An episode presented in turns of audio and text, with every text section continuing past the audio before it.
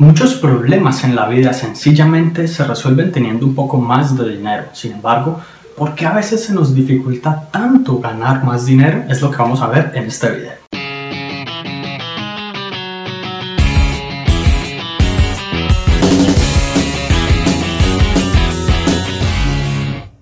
Hola, mi nombre es Juan Sebastián Gelimay y bueno, básicamente para crear abundancia, ganar dinero y alcanzar una verdadera prosperidad, es necesario tener dos componentes básicos cubiertos.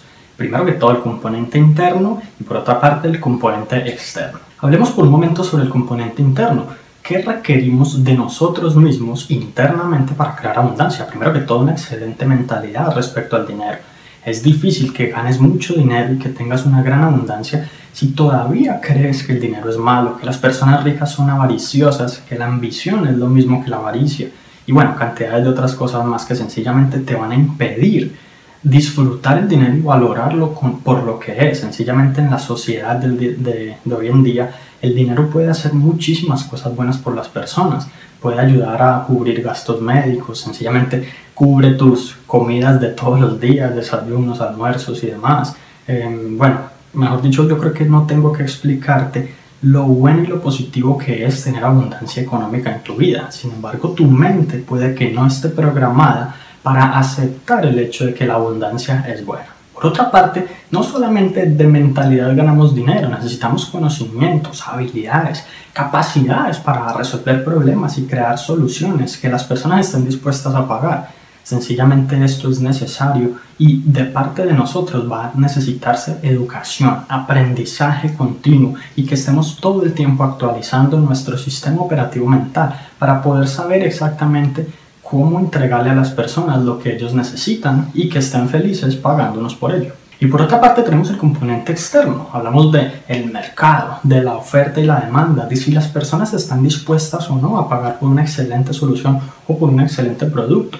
No importa qué tan buena mentalidad tengas, no importa que seas el gurú del desarrollo personal y que tengas todo en tu mente absolutamente positivo y que seas el más optimista del mundo, si vas a vender helados en el Monte Everest, sencillamente nadie los va a comprar, porque las personas compran con base en, su necesidad, con base en un deseo de satisfacer, por ejemplo, un, un problema o una dificultad que en este momento necesitan resolver o necesitan mejorar. Las personas compran básicamente por dos cosas, por eliminar o liberarse de un dolor o acercar o disfrutar un placer. Entonces hay personas que compran con base en hobbies, otras personas que compran con base en una necesidad inmediata. Tienes que pensar a qué tipo de mercado le estás apuntando y si realmente hay gente dispuesta a pagar por resolver su problema o acercarse a, ese deseo. Por otra parte tenemos lo que es las tendencias, la competencia y la diferenciación. Sencillamente las, la moda cambia todo el tiempo, así como hace mucho tiempo eh, los cassettes eran una gran oportunidad de negocio y generaron millones de dólares seguramente para muchas personas. Hoy en día no se utilizan, incluso hasta mi computador nuevo ya no tiene espacio para CDs, entonces hay que estar todo el tiempo a la vanguardia de las tendencias que están habiendo en este momento en el mercado. Eso no significa que vayas saltando de nicho en nicho y de negocio en negocio, sin embargo tener en cuenta cómo adaptarte para no convertirte en un dinosaurio que se extinga ante, el primer como meteorito de, de cambio de la sociedad. Por otra parte, hay dos formas de tener en cuenta la competencia. Primero que todo, si no hay competencia en un mercado, no es una buena oportunidad. Eso debería como activar las alarmas inmediatamente porque si hay competencia significa que hay dinero por hacerse. Entonces, no solo debes valorar y respetar tu competencia, sino que además debes tener en cuenta cómo están haciendo ellos las cosas para poder tú diferenciarte de ellos. Seguramente ellos están haciendo algo que otras personas de pronto no les gusta o no es ideal la manera en que lo gestionan y obviamente tú puedes entrar a satisfacer una necesidad que gran parte del mercado no tiene satisfecha con los competidores que actualmente están tratando de resolver ese problema. Entonces volviendo a la pregunta de por qué es tan difícil a veces hacer dinero, Sencillamente la respuesta es porque las personas no se enfocan en equilibrar los dos lados de la balanza, el componente interno y el componente externo.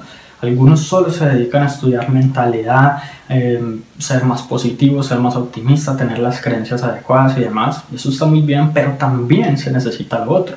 Hay otras personas que solo quieren el modelo de negocio, que solo quieren que les digan qué hacer y cómo hacerlo y ya, pero todavía siguen pensando mal sobre el dinero, siguen pensando mal o teniendo malas actitudes respecto a las personas ricas y cantidades de cosas más. Cuando tú alcanzas ese equilibrio perfecto entre el componente interno y el externo, inmediatamente tu vida se empieza a transformar y crear abundancia se hace muchísimo más fácil. Y si te gustó este episodio, recuerda suscribirte al podcast para que recibas una notificación en cuanto publique nuevos episodios. Y si conoces a alguien a quien pueda servirle esta información, recuerda compartírsela para que ellos también puedan mejorar sus vidas paso a paso.